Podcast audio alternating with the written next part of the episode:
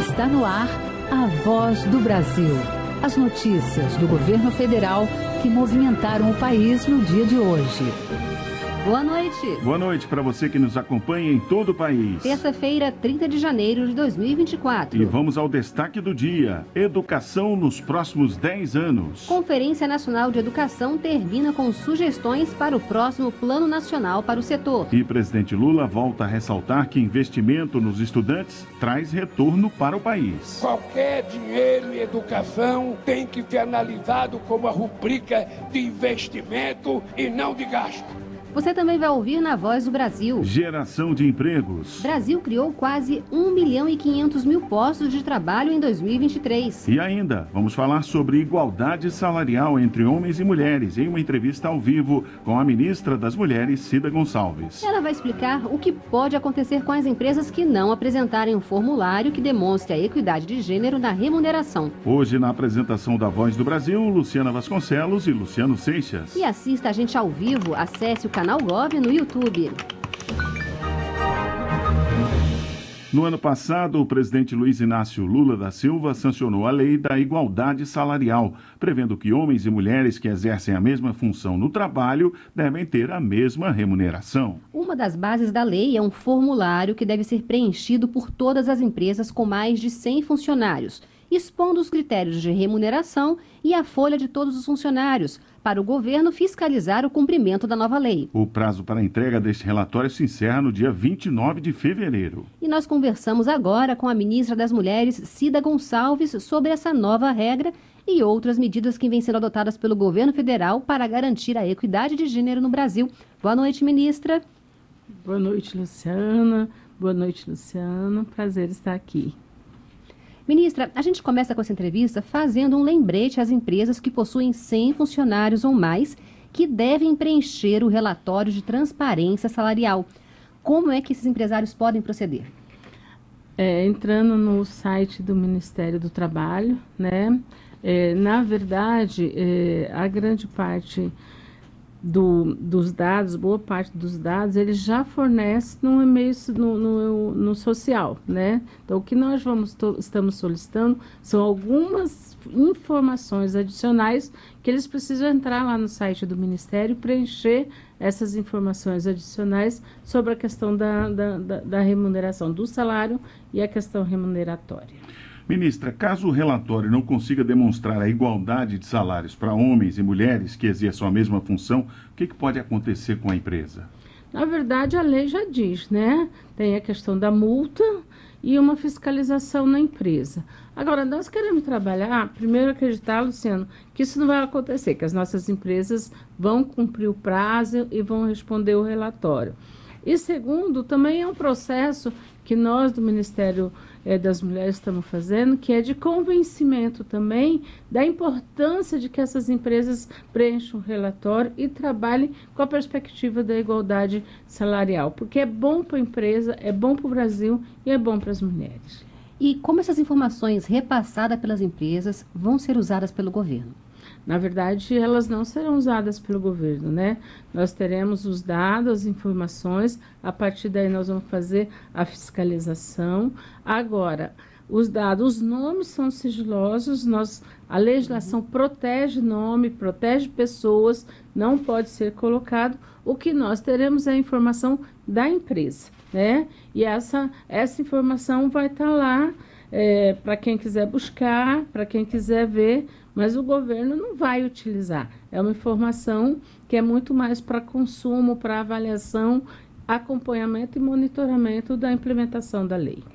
Ministra, além dessa questão da igualdade dos salários, né, tem um outro programa para as empresas com pelo menos 100 funcionários, que é o programa Pro Equidade de Gênero e Raça. A senhora pode explicar para a gente como é que funciona esse programa? Esse programa é de adesão, né? Ele não é igual à lei da igualdade, mas ele é de adesão. É onde é, as empresas, ao aderirem, se comprometem com a igualdade é, de gênero e de raça, tendo atitudes, mudanças, é, seja de cargos, seja tendo curso, seja tendo formação, mas para dentro da empresa, não para fora. Né? Então, isso faz é, com que as empresas tenham um trabalho de conscientização para dentro da própria empresa e também de valorização de igualdade e equidade de gênero e raça. Dentro da empresa, né? Dentro da empresa. E, ministra, a gente está falando aqui de duas políticas que tentam incentivar a igualdade entre homens e mulheres. O Brasil ainda tem números que demonstram essa desigualdade. O que, que a senhora pode destacar para a gente? Na verdade, tem, né? As mulheres no Brasil ganham 78% do que ganham os homens. Então, nós temos aí 22% é, de diferença salarial entre homens e mulheres. E é por isso que nós temos duas políticas tão importantes no Brasil: a Lei da Igualdade Salarial, que é, na verdade, é, um objetivo do presidente Lula desde a campanha, já na sua posse, e assim que ele me convidou para ser ministra, ele disse: Cida, a questão da igualdade salarial para mim é uma questão de honra. Né? Não dá para ter um país em que homens ganham mais que mulheres pelo mesmo trabalho. Então nós precisamos ter e ver, porque o país precisa se conscientizar, se conscientizar de que a igualdade salarial é bom para o Brasil, é bom para os empresários, é bom para as mulheres, é bom para os homens e é bom para a sociedade. Perfeito. Agora, o Ministério anunciou hoje a criação de um grupo de trabalho para mulheres lésbicas, bissexuais, transexuais e travestis. Qual é o objetivo desse grupo? Já existe alguma meta, ministra?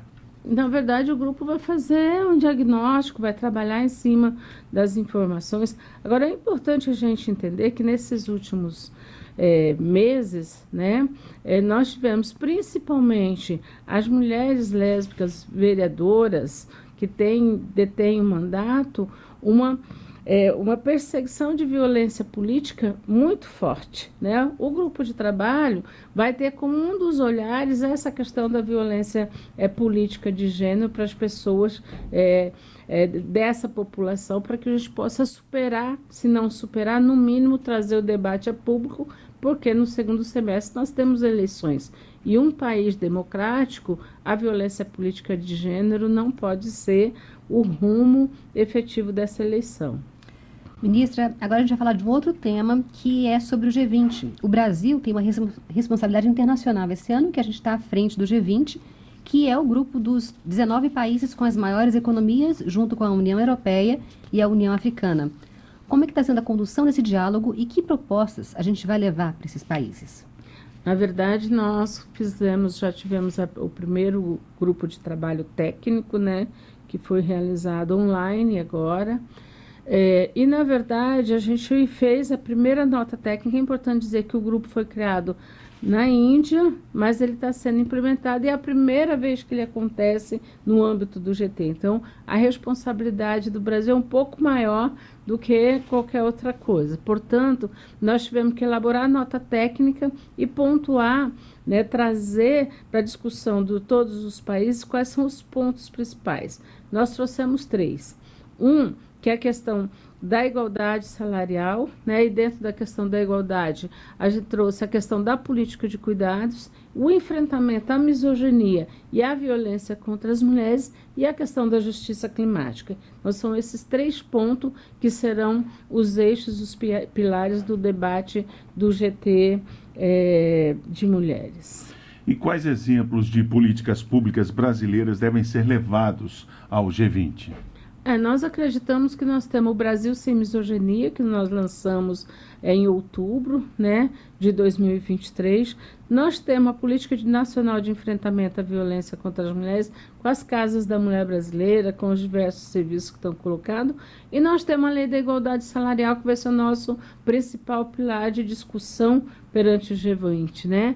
É, então, nós temos aí agora o relatório, março deve sair o primeiro relatório, e com isso é, nós vamos dar, fazer um grande debate é, no G20. Ministra, esse, tudo que a gente tem falado aqui, o acesso a boas oportunidades de emprego, salários mais altos, melhor condição de vida das mulheres, também tem impacto nos índices de violência contra as mulheres? A independência financeira deixa as mulheres mais vulneráveis ou menos vulneráveis a esses abusos? Depende muito, uhum. né? Eu acredito que se você tem autonomia econômica, você tem muito mais condições de sair da violência. porque você tem possibilidade de ir para o hotel, de comprar uma casa, de fazer o que você quiser. Mas não é só isso. A violência também é uma questão de é, dependência afetiva. Né? Então, nós temos aí vários processos. Agora, a igualdade vai permitir à mulher a autonomia de dizer como ela quer viver, a forma com que ela vai viver e decidir o que, que ela quer fazer da, da sua vida. E onde ela quiser estar, é o lugar dela, né? Perfeito. Conversamos com a ministra das Mulheres, Cida Gonçalves, aqui na Voz do Brasil. Muito obrigado, ministra, pela sua presença mais uma vez. Eu que agradeço e estamos à disposição.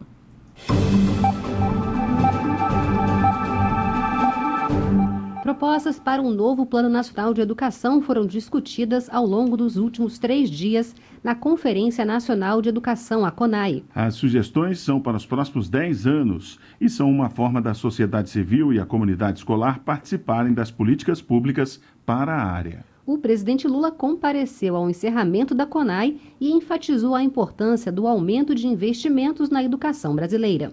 A Conferência Nacional de Educação, CONAI, debateu propostas para o Plano Nacional de Educação 2024 2034. Durante o encontro foram feitas avaliações dos problemas e as necessidades educacionais do plano atual, tudo feito a várias mãos, envolvendo os segmentos educacionais e a sociedade em geral. A presidente da União Brasileira dos Estudantes Secundaristas, Jade Beatriz, falou sobre as reivindicações da comunidade escolar. Nós queremos alimentação gratuita nos institutos federais. Nós queremos queremos também ter uma política de participação no Ministério da Educação, de participação estudantil. Nós queremos 10% do PIB para a educação. O ministro da Educação, Camilo Santana, destacou que houve um aumento de 30% nos repasses da União para a educação no ano passado. Isso vai permitir a poupança do pé de meia, vai investir 7 bilhões de 100 milhões de reais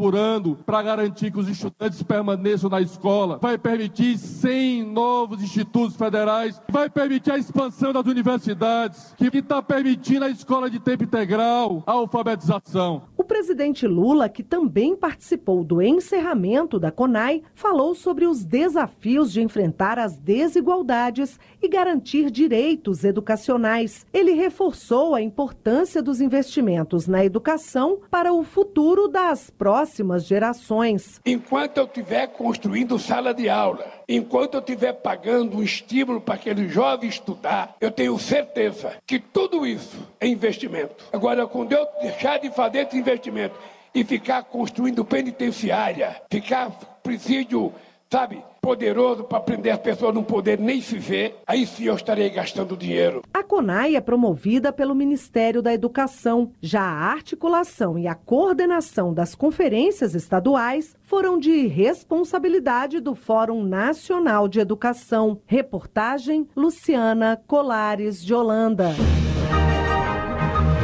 Janeiro de 2024 teve mais que o triplo de casos de dengue do que o mesmo mês de 2023. Novos dados sobre a doença foram apresentados hoje em reunião do Ministério da Saúde com os conselhos de secretários municipais e estaduais. O governo reforçou a necessidade de medidas de prevenção em todo o país. O Brasil registrou cerca de 218 mil casos prováveis de dengue nas quatro primeiras semanas de 2024. O número é mais que o triplo do que foi registrado no mesmo período do ano passado, cerca de 65 mil casos. Até agora, 15 óbitos foram confirmados este ano e 149 seguem em investigação. O balanço foi apresentado durante a reunião entre a Sala Nacional de Arboviroses e conselhos representantes das secretarias estaduais e municipais de saúde.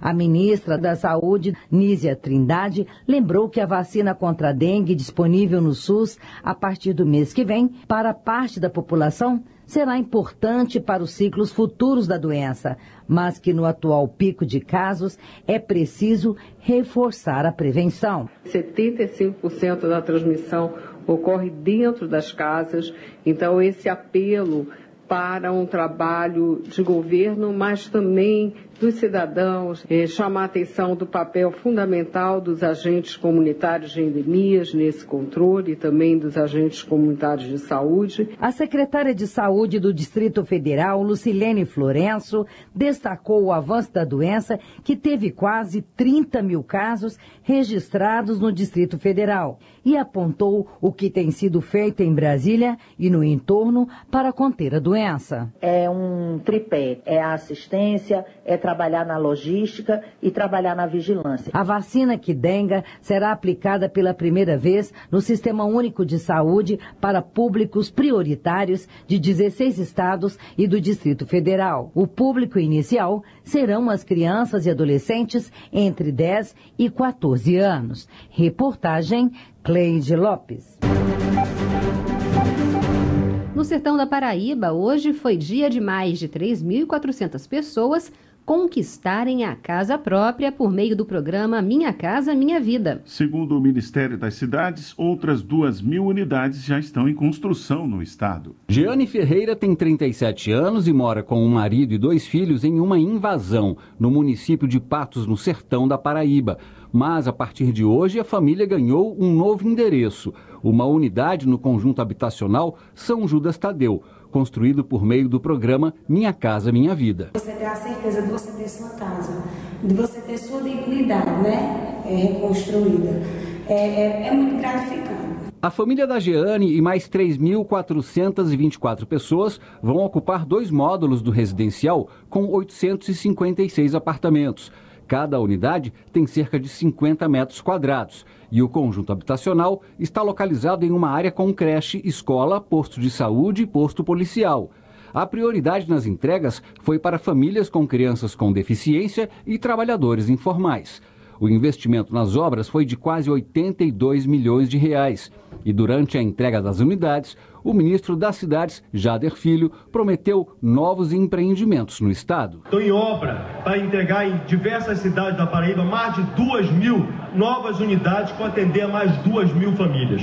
A gente não vai parar por aí. Só agora, na nova seleção do governo do presidente Lula, são mais de 6 mil novas unidades para atender a mais de 6 mil famílias aqui. Em 2023, o Minha Casa Minha Vida entregou 21 mil unidades pelo país.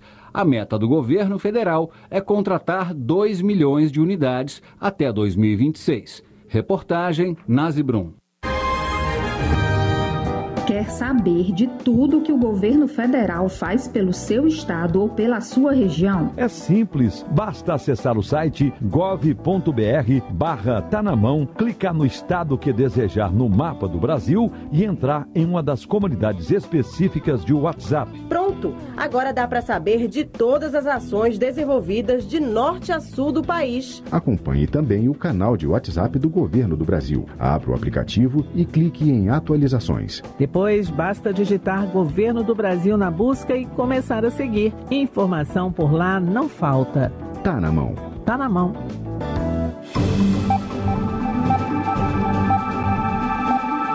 Duplicação de rodovias, implantação de terceiras faixas e mais pontos de descanso para caminhoneiros. As melhorias serão feitas em mais de mil, mil quilômetros de rodovias federais e estaduais do Paraná, que começam hoje a ser administradas pela iniciativa privada. Essas são as primeiras concessões do novo modelo do governo federal. O início dos contratos foi formalizado no Palácio do Planalto com a presença do presidente Luiz Inácio Lula da Silva. As empresas vencedoras dos leilões realizados no ano passado devem aplicar mais de 30 bilhões de reais nos 19 trechos, beneficiando 41 municípios e cerca de 6 milhões de brasileiros. Desse valor, 19 bilhões serão investimentos diretos e o restante em serviços operacionais. De forma inédita, os lotes concedidos incluíram ao mesmo tempo rodovias federais e estaduais. No lote 1, são quatro BRs e três rodovias estaduais, que passam por vários municípios municípios da região metropolitana de Curitiba. Já o lote 2 inclui três BRs e nove rodovias estaduais que dão acesso ao litoral e ao porto de Paranaguá. As obras nesses trechos devem garantir melhor escoamento, por exemplo, da produção de grãos do estado.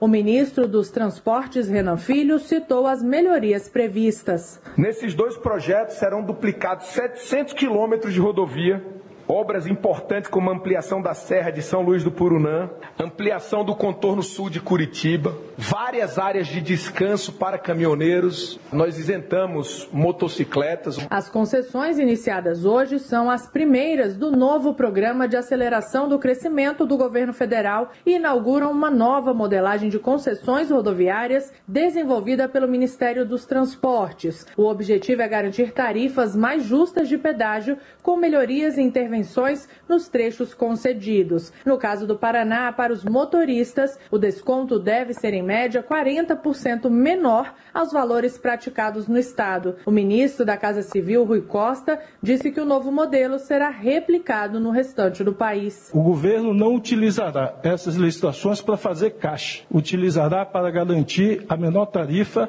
e o melhor serviço para a população. E o resultado não podia ser outro. O absoluto sucesso deste leilão o governo planeja leiloar este ano dois outros blocos do sistema rodoviário do Paraná no segundo semestre. Reportagem Gabriela Noronha. 2023 fechou o ano com a criação de quase um milhão e meio de empregos formais, ou seja, com carteira assinada. Segundo dados do Cadastro Geral de Empregados e Desempregados, o maior crescimento do trabalho formal foi no setor de serviços. A médica Sônia Morídio deixou a Venezuela há sete meses e veio para o Brasil em busca de melhores condições de vida. Em dezembro, conseguiu o emprego de garçonete com carteira assinada em um hotel de Brasília. Para ela, o trabalho marca um recomeço. Sempre a gente falava que é melhor trabalhar com carteirinha assinada, porque tem todos os benefícios que dá o governo. O gerente do hotel onde a Sônia trabalha, Jean Nogueira, explica que 2023 foi um ano de retomada, mas que ainda há dificuldade na contratação de mão de obra especializada. Pessoas que falam inglês fluente, pessoas capacitadas para trabalharem é, na, na, governança, né, na equipe, com a equipe de governança, garçons, na equipe de alimentos e bebidas. A gente tem uma dificuldade ainda de pessoas capacitadas, mas tem melhorado. Em 2023 foram gerados mais de 1 milhão 483 mil empregos formais no Brasil a maior parte no setor de serviços, seguido por comércio e construção civil. Os dados são do Cadastro Geral de Empregados e Desempregados, o CAGED. Apesar de um acumulado positivo no ano passado, dezembro apresentou queda nas contratações, quando foram perdidos cerca de 430 mil postos de trabalho. Segundo o ministro do Trabalho e Emprego, Luiz Marinho, durante o mês é feito um ajuste sazonal. Ele explicou os resultados apresentados nesta terça-feira. Costumeiramente, dezembro não é o melhor mês do CAGED. Pode ter tido um outro fenômeno que tenha puxado um pouco para baixo, que é a informalidade. Pelos números da agricultura, e parece que possa ter acontecido na agricultura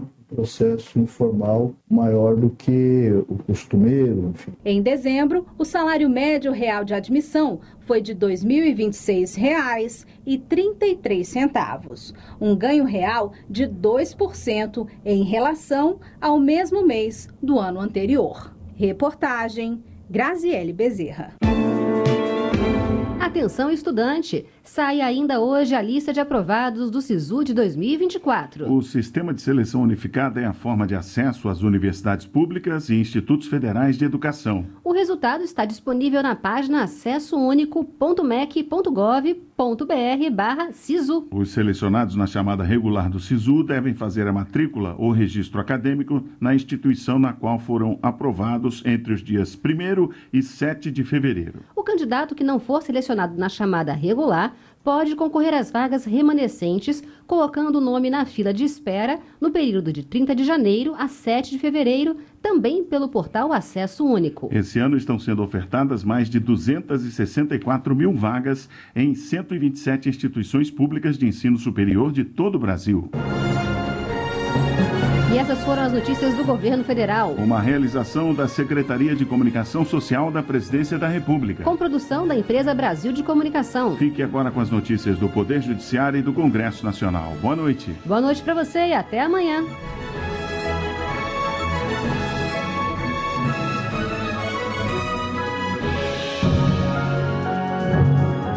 A Voz do Brasil.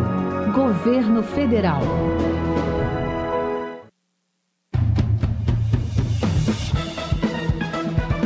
Você vai ouvir agora notícias do Poder Judiciário.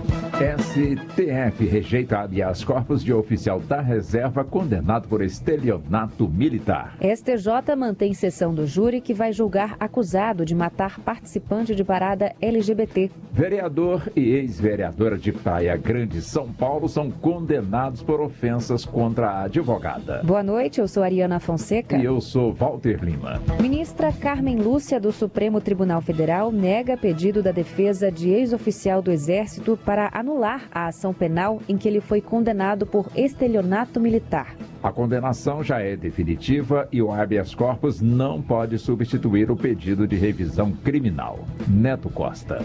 De acordo com o inquérito policial militar, Nilton Antônio Lima Maltoni era tenente-coronel de artilharia do Comando de Operações Especiais de Goiânia e usou a credibilidade do cargo para obter empréstimos de subordinados em troca de participação em empreendimento imobiliário fraudulento. No pedido de habeas corpus, a defesa alegava supostos vícios no inquérito, mas para a justiça houve crime militar.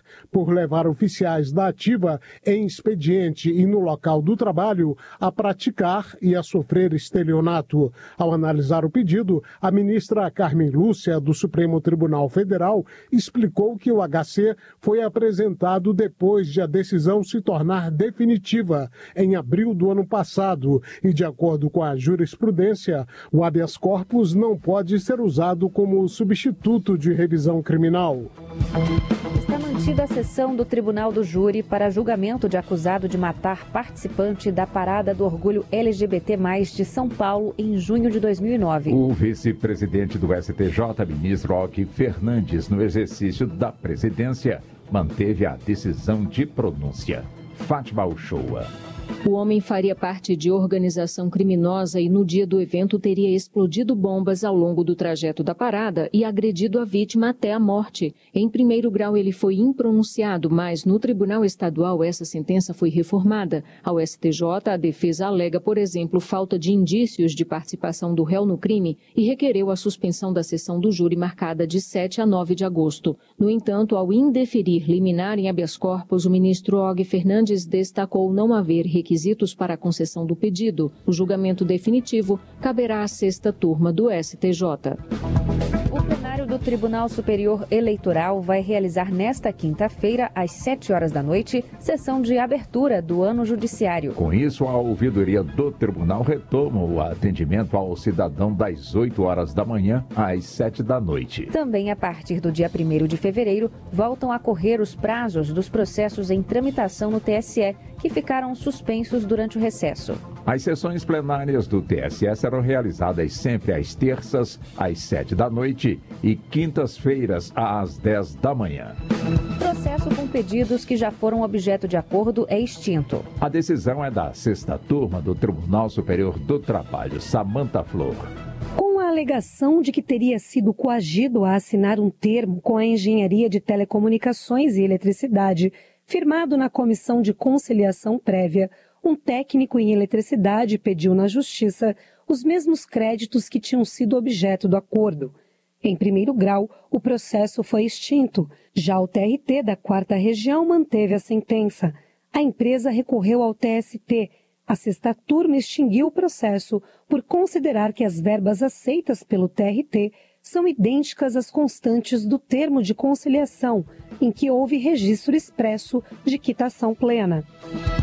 A Justiça de São Paulo condenou o vereador e a ex-vereadora de Praia Grande, São Paulo, a indenizar uma advogada que foi vítima de ofensas nas redes sociais. Segundo o processo, a vítima foi contratada para atuar em processos ajuizados por sua cliente contra os políticos. Em retaliação, os acusados passaram a atacar a advogada nas redes sociais. Os políticos devem excluir todas as publicações ofensivas sob pena de multa diária de mil reais. Eles também terão que pagar 20 mil reais por danos morais. Você acompanha outras notícias do Poder Judiciário em 104,7 FM para Distrito Federal e em torno e também pela internet. Acesse radiojustiça.jus.br E siga pelo X, antigo Twitter. twitter.com barra rádio TV Justiça. Uma boa noite. E até amanhã. Notícias do Poder Judiciário, uma produção da Rádio Justiça, Supremo Tribunal Federal.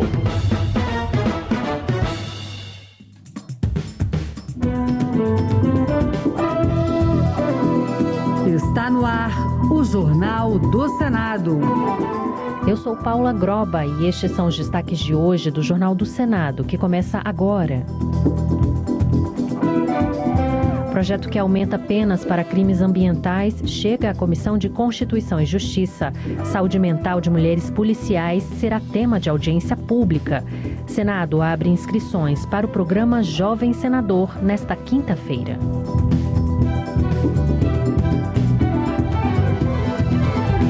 Boa noite. A Comissão de Constituição e Justiça vai analisar o projeto que aumenta as penas para os crimes ambientais contra florestas e vegetação. A proposta enfrenta resistência no Senado e já passou por uma rejeição na Comissão de Meio Ambiente. O relator, senador Márcio Bitar, do União do Acre, afirma que as punições já existentes na Lei de Crimes Ambientais são suficientes. Repórter Bruno Lourenço. O projeto eleva as penas previstas na Lei de Crimes Ambientais para os casos de destruição ou dano a florestas de preservação permanente, à vegetação primária ou secundária da Mata Atlântica, em vegetação fixadora de dunas ou protetora de mangues e de incêndio em mata ou floresta. Mas o entendimento que prevaleceu na Comissão de Meio Ambiente foi o de que as punições já existentes eram suficientes. O senador Márcio Bitar, do União Brasil do Acre, autor do relatório pela rejeição na CNA, reclamou das dificuldades enfrentadas por produtores rurais e empreendedores no país, principalmente na Amazônia. A preocupação que deveria prevalecer é como, é como criar emprego e renda para garantir condições dignas de vida a esses proprietários rurais da Amazônia. Uma questão de direitos humanos. O uso do fogo é muitas vezes a única técnica disponível para populações tradicionais e indígenas prepararem o solo pré pré-plantio. Sua substituição deve se dar de forma gradual, com fornecimento de crédito, assistência técnica e extensão rural. Márcio Bitar também é o relator na Comissão de Constituição e Justiça, onde repete a recomendação pela rejeição da proposta. O Senado também analisa a proposta que cria um marco legal com regras para a implantação da economia circular do plástico no Brasil. A proposta já foi aprovada na Comissão de Assuntos Sociais e será analisada este ano por mais duas comissões permanentes. Repórter César Mendes. De acordo com o Programa das Nações Unidas para o Meio Ambiente, o plástico é o maior desafio ambiental do século XXI. Todos os anos, 13 milhões de toneladas de lixo plástico vão parar na natureza e 40% do plástico produzido nos últimos 150 anos foi usado uma única vez antes de ser descartado.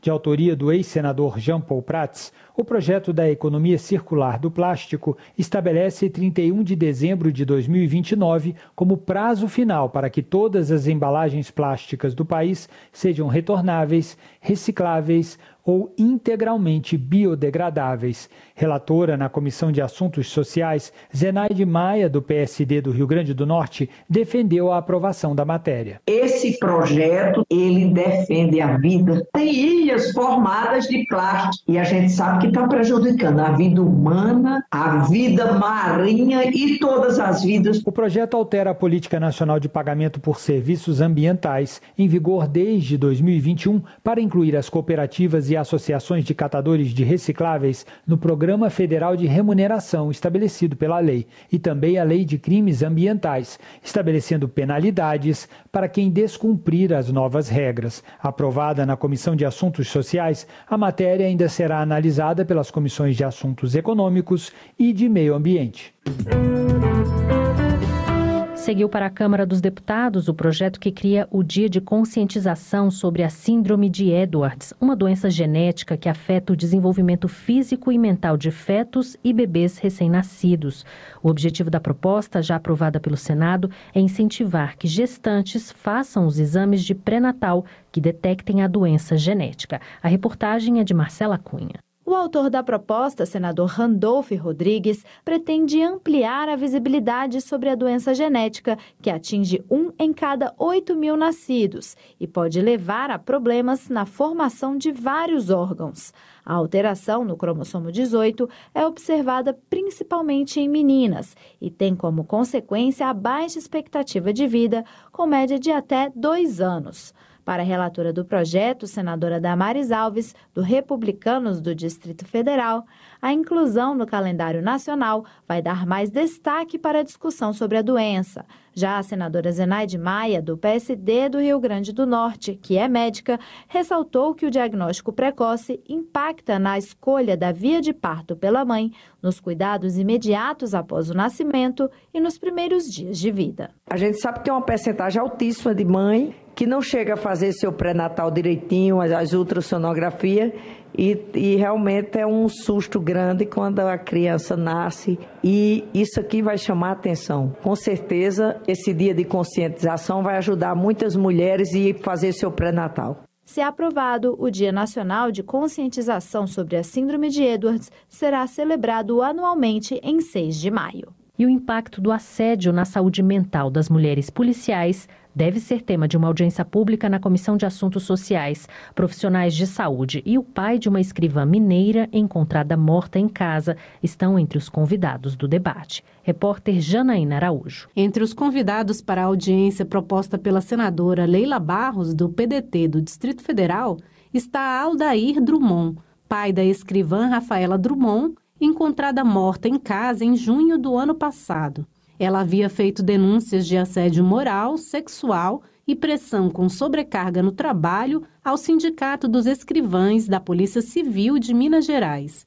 A senadora defendeu soluções para evitar casos como o da escrivã mineira. A falta de debate aberto sobre assédio e suicídio e a insuficiência de dados sobre o tema prejudicam a gestão psicológica e dificultam a divisão de responsabilidade entre os envolvidos. É urgente discutirmos o problema com especialistas, a fim de propor soluções mais efetivas para o combate do assédio e o suicídio nessas instituições. O recente caso da escrivã Rafaela configura a repetida história que perpassa anos e décadas. Precisamos Precisamos preservar esses profissionais do desgaste emocional e mental ao longo da carreira. Profissionais do Departamento de Psicologia Social e do Trabalho da Universidade de Brasília e da Federação Nacional dos Policiais Rodoviários Federais, além de representantes dos Ministérios da Justiça, da Saúde e das Mulheres, foram convidados para a audiência pública, que ainda não tem data definida.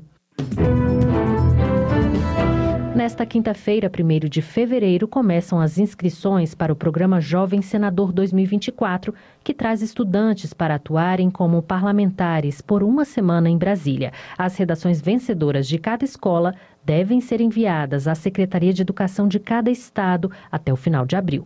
A reportagem é de Yara Farias Borges. Podem participar do Jovem Senador estudantes de até 19 anos de nível médio de escolas públicas de todo o país. A escola deve promover um concurso de redação, escolher a melhor e enviar até 30 de abril à Secretaria de Educação, que vai selecionar as três melhores e enviar à comissão julgadora do Senado. O tema da redação este ano é Os 200 anos do Senado e os desafios para o futuro da democracia, como explicou o presidente do Senado, Rodrigo Pacheco. O tema do jovem senador celebra os dois séculos do poder legislativo brasileiro, instituído pela Constituição de 1824. Apesar daquela carta ter sido um texto outorgado pelo imperador, já esboçava os ideais do Estado democrático de direito, definindo direitos individuais a separação dos poderes e a limitação do poder do Estado. Os 27 vencedores, um representante de cada estado e do Distrito Federal, virão a Brasília com seus professores orientadores por uma semana para conhecer o poder legislativo, atuando como jovem senador. Todas as informações estão em www.senado.leg.br barra jovem senador.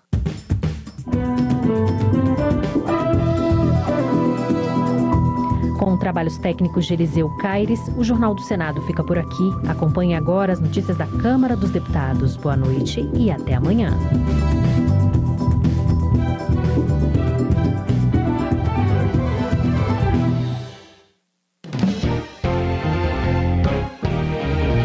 Jornal. Câmara dos Deputados. A Assembleia da Hungria presenteia a Câmara com o novo vaso Zonai. Projeto que garante porte de arma a agentes de trânsito avança na casa. Parlamentares comentam medidas em defesa dos direitos das mulheres.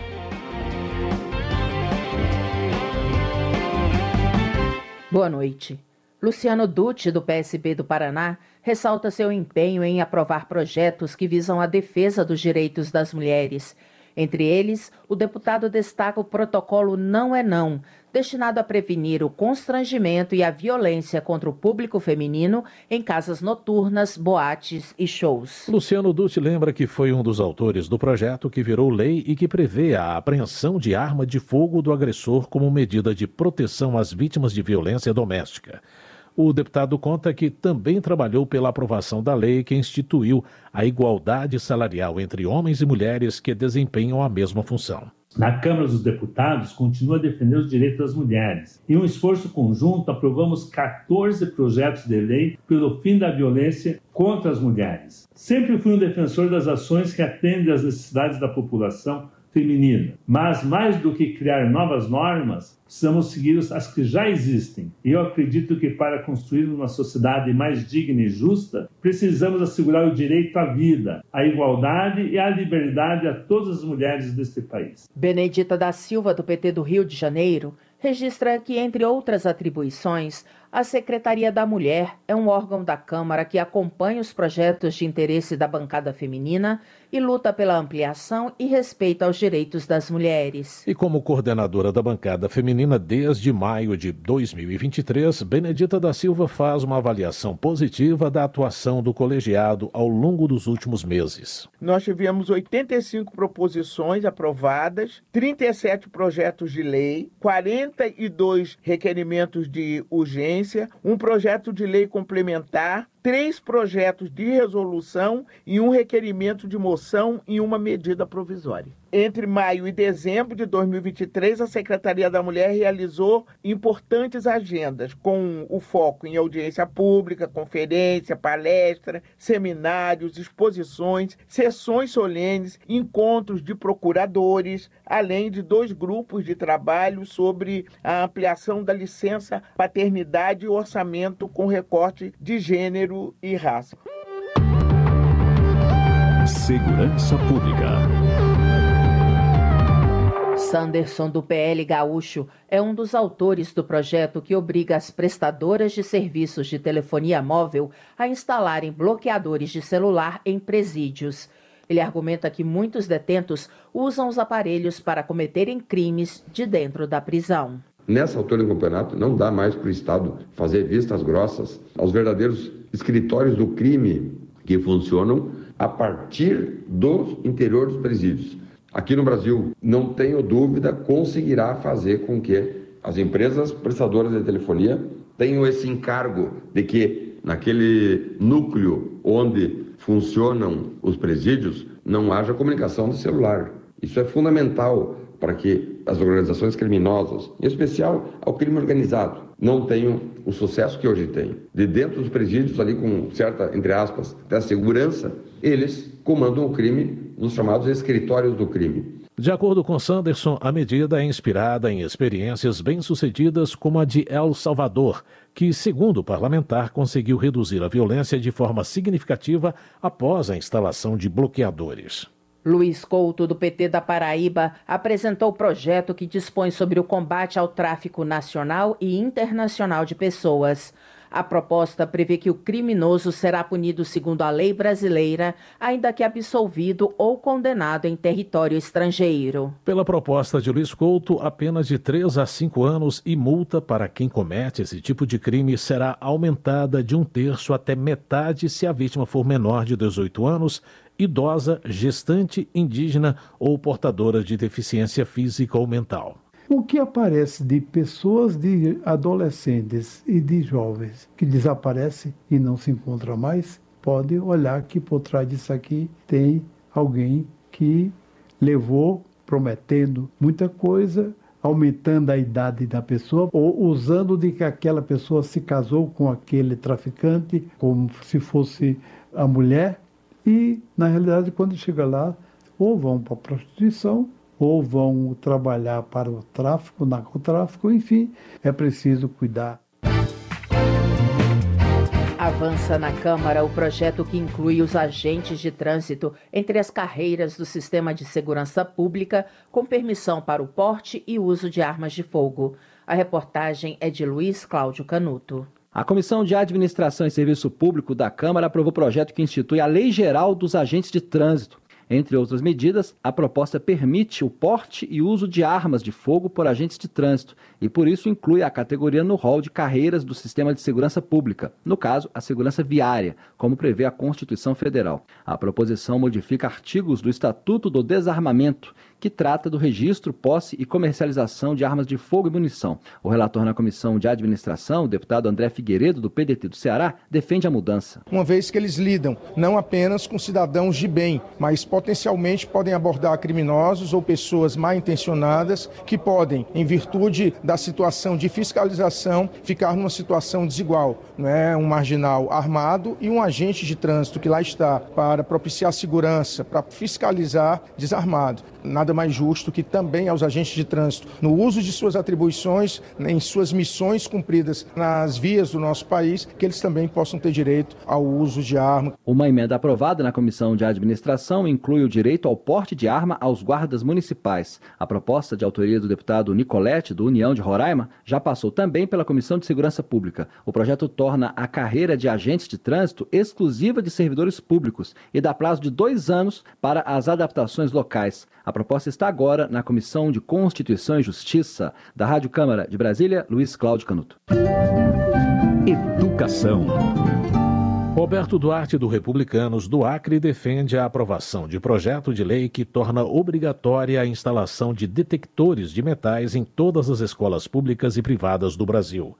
Autor da matéria, ele ressalta que o objetivo é evitar novas tragédias, como as que aconteceram recentemente em Santa Catarina e no estado de São Paulo. Roberto Duarte explica que, se o texto for aprovado, o ingresso de qualquer pessoa em unidades de ensino estará condicionado à inspeção visual de seus pertences quando identificada alguma irregularidade pelo detector de metais. No momento que nós colocamos detectores de metais nas escolas, nós começamos a prevenir para que, pelo menos, os alunos ou aqueles cidadãos que estão mal intencionados em cometer crimes, ataques, sejam identificados antes de adentrarem nas escolas. A sociedade busca hoje o parlamento buscando a aprovação desse projeto e nós estamos convictos que ele será sim aprovado e trará benefício aos estudantes e aos funcionários da rede de escolas estaduais, municipais e particulares do nosso país. Flávia Moraes, do PDT goiano, coordena a comissão externa destinada a buscar soluções para a conclusão de obras públicas paralisadas e inacabadas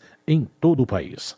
A deputada relatou uma proposta na Câmara, já transformada em lei no ano passado, que cria um programa de retomada de milhares de obras, principalmente obras escolares. Então a gente conseguiu aprovar essa lei que autoriza os municípios e estados a reprogramar essas obras. Nós temos aí milhares de obras, principalmente na área da educação, e a grande dificuldade que a gente tinha era de recursos para que essas obras pudessem ser reprogramadas. É, existia vontade política, vontade de fazer, mas na verdade não tínhamos recursos. E quando a obra fica parada, ela é deteriorada. Muitas vezes os valores mudam depois de alguns anos e é impossível concluir essa obra sem que exista aí é uma reprogramação. Flávia Moraes acrescenta que, como relatora na Câmara, incluiu na lei novas condições para a renegociação de dívidas com financiamento estudantil, concedendo descontos de até 99% para beneficiar cerca de um milhão de alunos inadimplentes.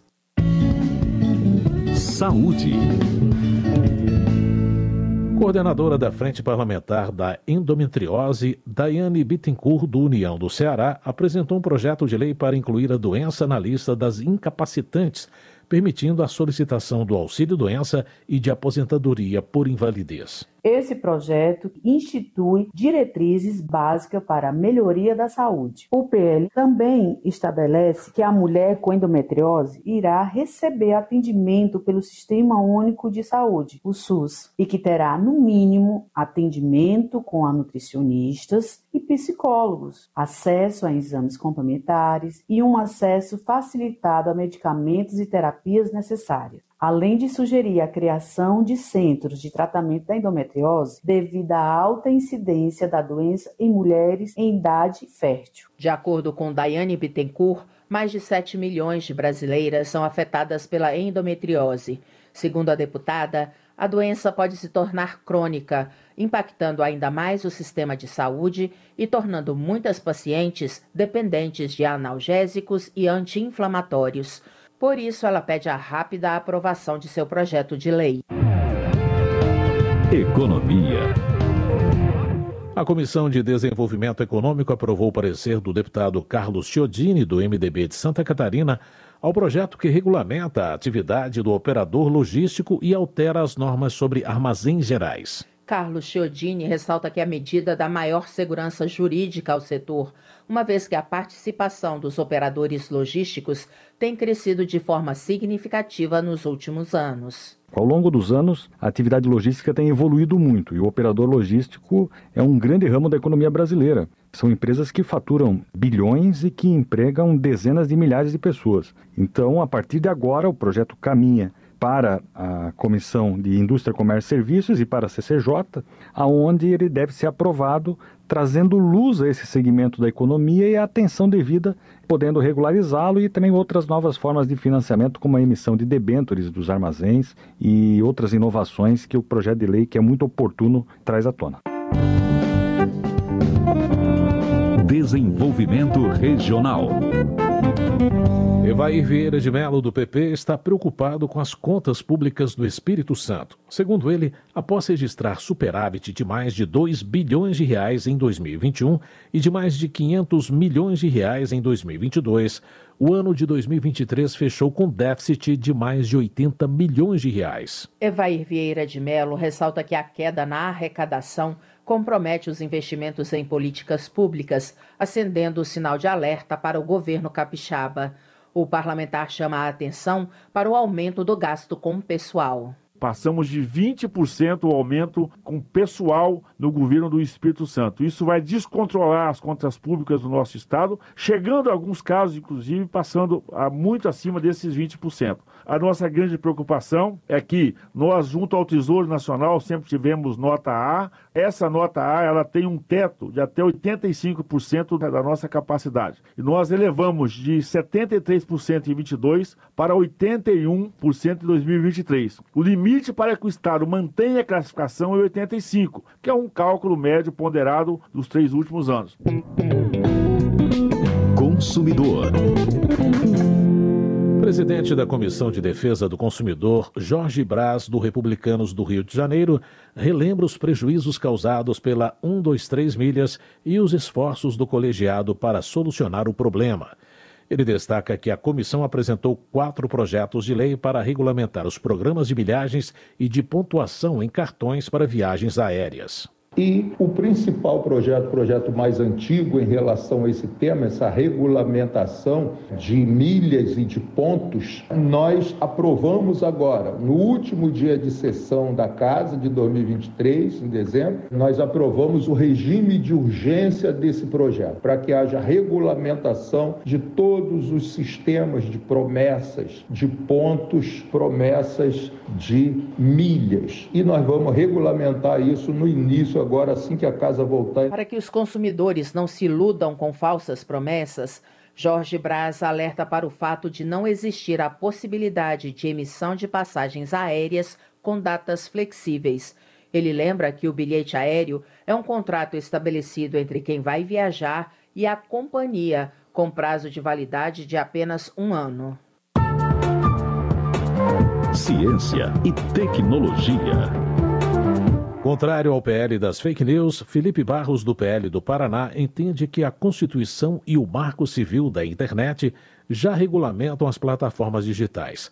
Para ele, o projeto que tramita na Câmara trata mais sobre publicidade, buscadores e remuneração da atividade jornalística do que da atuação das plataformas propriamente dita. Cada assunto desse é um assunto muito diferente. Portanto, o que eu tenho defendido é que cada assunto seja tratado dentro de um projeto de lei especial. O Congresso não pode se recusar a debater qualquer tipo de assunto. Mas o que nós não podemos é juntar assuntos de diferentes naturezas dentro de um único projeto de lei e querer que seja aprovado. No entendimento de Felipe Barros, as diferentes formas de tratamento das notícias falsas no Brasil comprovam que o objetivo fundamental do PL das fake news não é o combate à desinformação.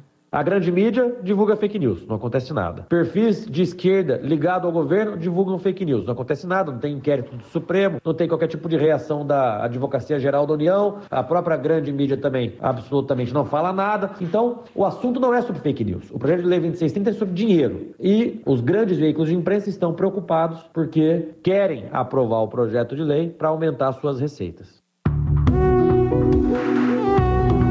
Política. Ao fazer um balanço do primeiro ano do governo Lula, Dandara, do PT de Minas Gerais, avalia que o Brasil retomou o caminho do progresso. A deputada destaca algumas ações promovidas em 2023 que beneficiaram a população a volta do Bolsa Família, o maior programa de transferência de renda da história do nosso país. A retomada do Minha Casa Minha Vida, que vai contratar até 2026 2 milhões de moradia. O Desenrola Brasil, que está limpando o nome de milhares de brasileiros. O programa Mais Médicos, mostrando que o SUS é prioridade. A lei que torna obrigatório a igualdade salarial entre homens e mulheres. A importantíssima reforma tributária, a mais profunda mudança já realizada no sistema tributário brasileiro desde o período da redemocratização. Entre outras medidas, Dandara também menciona a tributação de bens de luxo, como barcos e helicópteros. A deputada considera que a iniciativa é uma maneira de garantir mais justiça fiscal. A Assembleia Nacional da Hungria presenteou a Câmara com um novo vaso Zonai. A peça original havia sido destruída nos atos antidemocráticos de 8 de janeiro.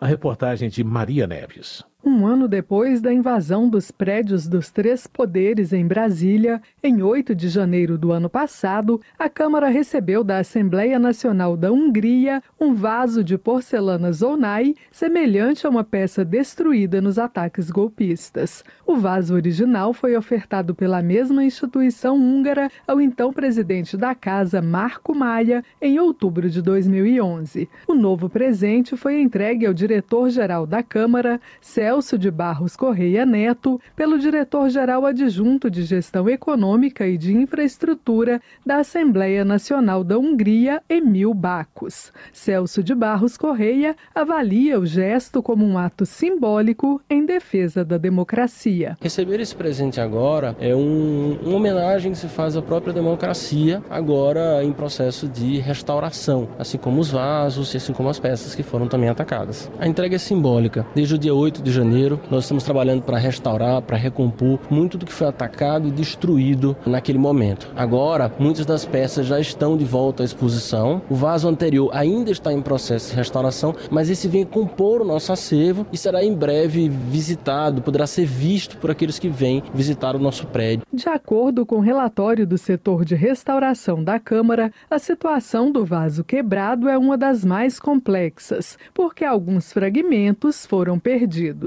Os restauradores ainda farão testes com materiais que poderiam ser utilizados para remontar o que sobrou da peça. O objetivo é verificar a possibilidade de reconstruir o vaso, mas sem substituir as partes que faltam, deixando as lacunas como memória da agressão sofrida no dia 8 de janeiro.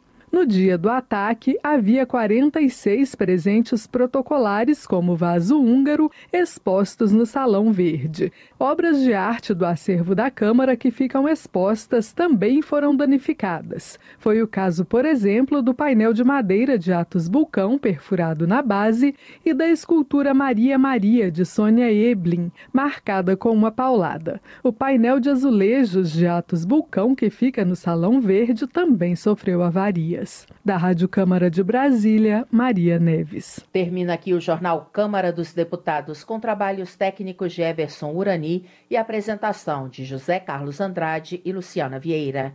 Uma boa noite para você. Uma ótima noite. A Voz do Brasil retorna amanhã.